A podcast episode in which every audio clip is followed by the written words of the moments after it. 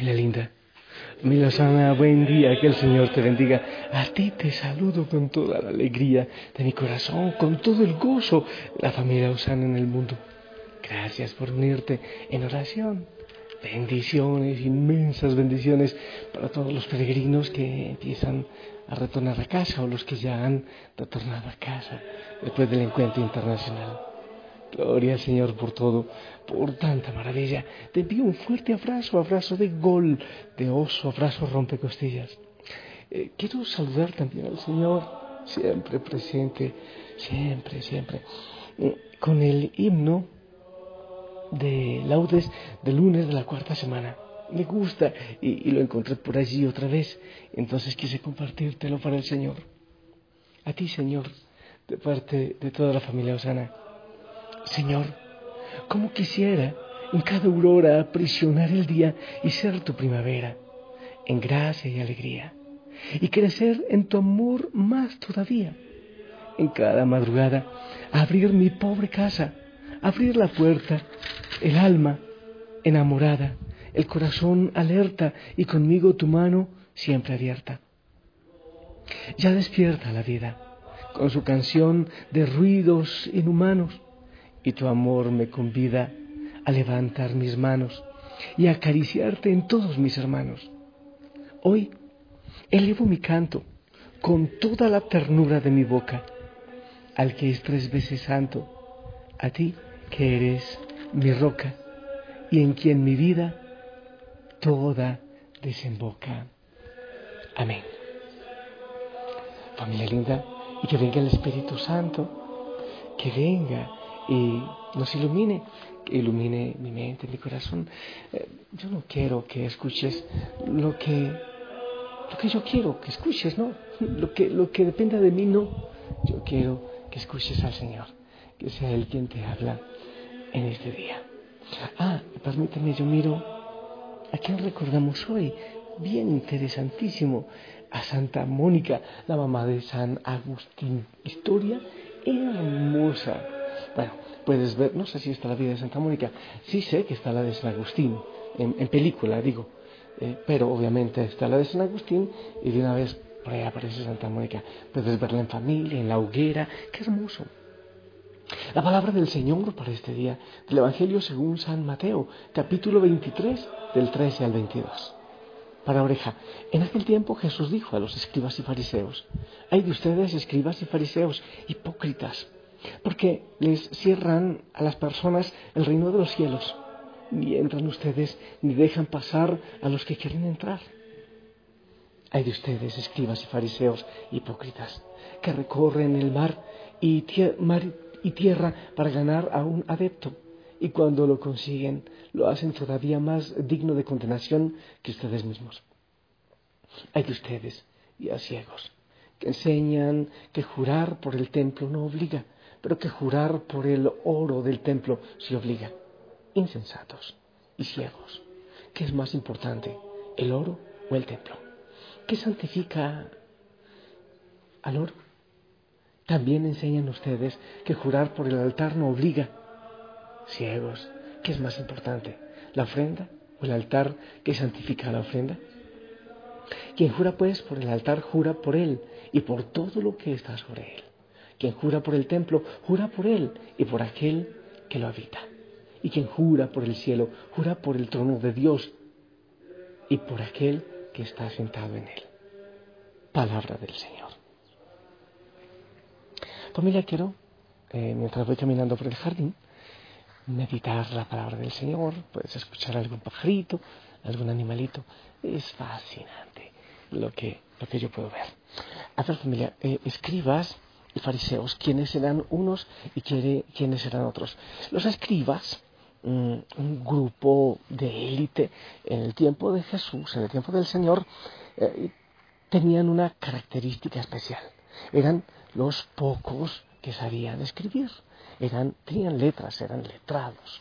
Eh, claro, también les decían así, los letrados, porque tenían letras, porque eso antes era, era una élite muy pocos eh, sabían hacerlo. Eh, entonces ellos normalmente lo que hacían era escribir acerca de la ley, ampliaban entonces eh, el conocimiento de la ley o, los términos de la ley que ellos querían. Y tenían una profunda relación con los fariseos. Y los fariseos no sabían leer normalmente y letrados, pero eh, ellos se jactaban de cumplir la ley eh, completa, o sea, cumplirla y buscar que los demás la cumplan, pero a rajatabla, hasta el extremo. Tanto, pues que escribas y fariseos muy amigos, pero se ocupaban más allá, eh, no del amor, sino de la ley, de la norma, eh, y eran adversarios a Jesús. ¿Pero por qué eran tan adversos, tan adversarios a Jesús? Porque sencillamente cuando Él actuaba con tanta humildad, con tanta santidad, tan cerca del amor, tan cerca de los pobres, tan cerca de los sencillos, con tanta misericordia, eso les quitaba clientela, eso les quitaba fama, puesto, eso les quitaba prestigio, no les convenía a ellos. Entonces, había una, bueno, un odio, un resentimiento, una ira hacia, hacia Jesús, hacia el Señor. Bien. Ahora, ¿qué tiene que ver con nosotros este Evangelio? Ay, familia, dice el Señor, ay de ustedes, escribas y fariseos hipócritas, que recorren mar y tierra para ganar un adepto, y cuando lo consiguen lo hacen todavía más digno de condenación que ustedes mismos. ¿Sabes? Nosotros, los que tenemos la tarea de enseñar, cuando digo nosotros, hablo de los escribas y fariseos de aquel tiempo, pero hablo también de los profesores de ahora, hablo de los sacerdotes, de los, de los que predicamos, pero también hablo de muchos servidores de la familia Osana que tienen el encargo de pastorear grupos, ayudar a otras personas a aconsejar. ¿Sabes? No sé en qué parte de la Biblia, no, lo recuerdo quién será, si será Santiago, no sé, no lo recuerdo bien, que dice es mejor no tenerse por maestro, es mejor no tenerse por, profesor, por quien enseña, porque eh, para nosotros va a ser mucho más exigente el momento de evaluarnos frente al Señor. Claro que sí, es absolutamente tremendo. Yo voy a decir algo no sé si los profesores lo sentirán u otros sacerdotes lo sentirán también, pero de los grandes dolores que uno como sacerdote, cuando ya va pasando de, la luna de miel en el sacerdocio, va pasando algunos años, de las cosas más dolorosas, lo digo yo por mi propia experiencia, es reconocer que hay personas que se han alejado del Señor por mi culpa, por mi falta de testimonio, por mi falta de amor, o porque yo les he llevado quizás a, la tentación, al pecado, no sé, tantas cosas. Eso duele porque eh, nosotros estamos para acercar a los demás al Señor, para mostrar el rostro amoroso, misericordioso eh, y la verdad de la palabra del Señor. Cuando lo hacemos, al contrario, cuando no enseñamos el camino recto, es doloroso muchos que no llegan al Señor por medio nuestro, sino que al contrario se alejan de Él por medio nuestro. Eso es absolutamente doloroso.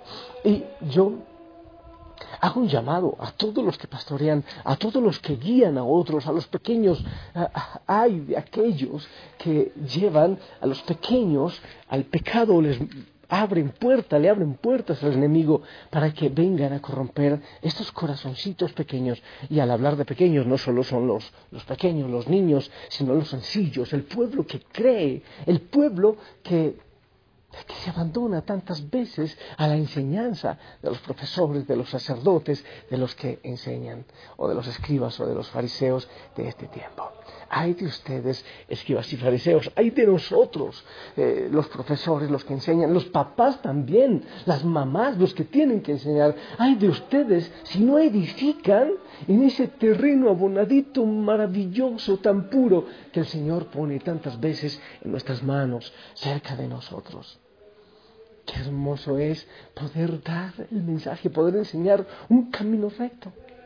Qué doloroso es mostrar caminos equivocados. Pero por otro lado, para nosotros los que pastoreamos, qué importante es mostrar el rostro sencillo y humilde del Señor. Qué hermoso es mostrar un rostro de cercanía, de ternura y de misericordia. No solo de la norma a rajatabla como los escribas y los fariseos, sino un rostro amoroso. Hay algo que ya lo dije es verdad que estamos en una situación, bueno, lo dije, lo voy a decir, no, no sé que a veces se me confunden las ideas. hay veces que lloramos y nos lamentamos porque estamos en una crisis. Es que la iglesia está en crisis, es que los escándalos, es que tanta cosa. Y sí, es verdad, yo sí creo que estamos en una crisis y la crisis purifica y la crisis cierne y la crisis lleva a caminos de verdad. Pero yo creo que siempre hay que pasar, para salir de la crisis, hay que pasar por dos realidades trabajar nuestra verdad humana, nuestra realidad humana, nuestra debilidad humana. A ti, papá, tu debilidad humana para poder enseñar a tus hijos. A ti, mamá, a ti, profesor. A ti, sacerdote, a ti, consagrado. Tu realidad humana. Formarla, conocerla, amarla también, pero transformarla con la luz del Señor. Y lo otro es enamorarse del Señor a ti escriba, a ti fariseo, a ti maestro, a ti papá, a ti mamá, a ti sacerdote, si no te enamoras del Señor, si no te apasionas de Él, ¿qué será lo que vas a poder enseñar? Papá, mamá, si tú no te enamoras del Señor, ¿sabes qué estaba pensando? Hay veces que caminamos en tanta oscuridad y un, ciego no puede guiar a otro ciego. Ayer cuando me traían al lugar donde me he estado quedando estos días para evitar tanta afluencia de gente, llegó el, aquel al que llaman papacito chulo, con la mamacita chula. Y entonces en la oscuridad él pasó el carro por, por el jardín, por la jardinera, y la mamacita chula dijo, me dañaste las plantas. En la oscuridad no se vio nada, no pasó nada, yo tampoco vi nada. Hoy cuando salí, ahora, ahora que estoy por aquí por el jardín paseando, digo, wow, en verdad que la mamacita chula tenía razón, le estropeó las plantitas. Bueno, al menos una se la dejó en sopa en la oscuridad no se ve cómo se estropea muchas veces la vida de los otros. Tenemos que pedirle al Señor que no seamos guías ciegos, guías en la oscuridad, sino que conozcamos nuestra fragilidad, también los dones que el Señor ha puesto en nosotros. Pero que sobre todo deseemos conocerle y amarle a Él. Cuando uno conoce su fragilidad, el enemigo ya no tiene tanta facilidad para entrar y dañar otras plantitas pequeñitas. Cuando conocemos su amor y su misericordia, será mucho más difícil que el enemigo entre, venga para dañar. Eso es lo que pedimos, que haya capacidad de conocimiento personal y sobre todo capacidad de apertura de corazón para enamorarse del Señor. Hay una canción que parece que es solo para los sacerdotes, pero hoy yo quiero ponerla porque me encanta. Debemos luchar, así como María, al pie de la cruz, a veces en el silencio, a veces caminando en la oscuridad. Me encanta, te la comparto y ora por el mensaje de la palabra del Señor hoy.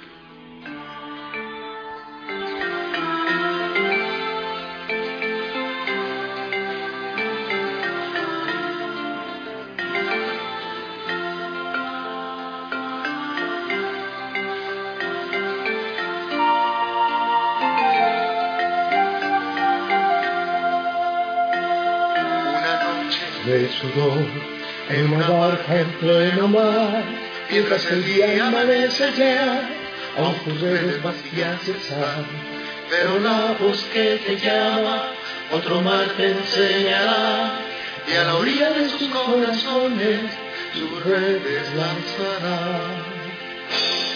Ofreces toda tu vida como María de la cruz y será siervo de todo hombre, siervo por amor, sacerdote de la humanidad. Avanzado en el silencio y entre lágrimas esperadas que la semilla esparcida cayera sobre tierra fértil. De fiesta está tu corazón, porque te digo que donde allá ha madurado bajo el sol y se vuelve a la cena. Ofreces toda tu vida como María al pie de la cruz y serás siervo de todo hombre, siervo por amor, sacerdote de la humanidad.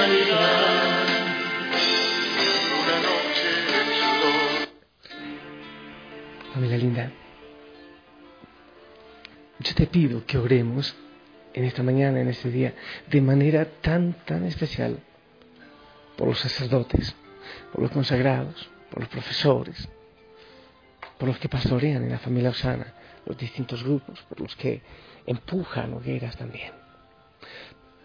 Dos cosas, que conozcamos nuestra humanidad, así, sin miedos, sin tanta vergüenza. Sí, hay veces nuestra historia de pecado nos produce vergüenza, ¿verdad? Pero conocerla, eh, clarificarla, tenerla frente a nuestros ojos. Pedirle al Señor que sane, que transforme. Pero por otro lado, enamorarnos del Señor. Es fundamental. Y así no dañar, no pisotear las plantitas, las plantitas pequeñas, aquellos que confían, aquellos que creen. Y no recibir esto. Para nosotros, es lo que dice el Señor, ay de ustedes, escribas y fariseos, que caminan mar y tierra buscando un seguidor, un prosélito, un adepto, y lo hacen más digno de condenación que ustedes mismos. Ven, Señor, ven Ven, envía la fuerza de tu Espíritu Santo sobre cada uno de nosotros. Que nos enamoremos de ti, sí, que nos enamoremos de ti. Y poder mostrar a los demás en nuestro rostro, en nuestra vida, en nuestro testimonio, mostrar tu rostro, tu vida, tu entrega y tu salvación. Eso te pido yo, eso clamo, amado Señor. Y te pido que bendigas a todos, que nos bendigas a todos. En el nombre del Padre, del Hijo y del Espíritu Santo. Amén. Y que así como María al pie de la cruz, también nosotros aprendamos. Familia linda, la bendición, por favor, para todos, con fe, con confianza, también para mí.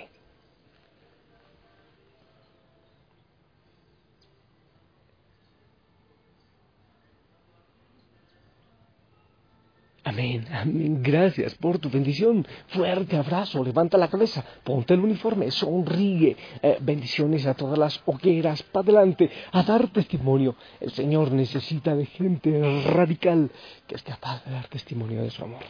Y si lo permite, los escuchamos en la noche. Abrazo grande. Hasta pronto.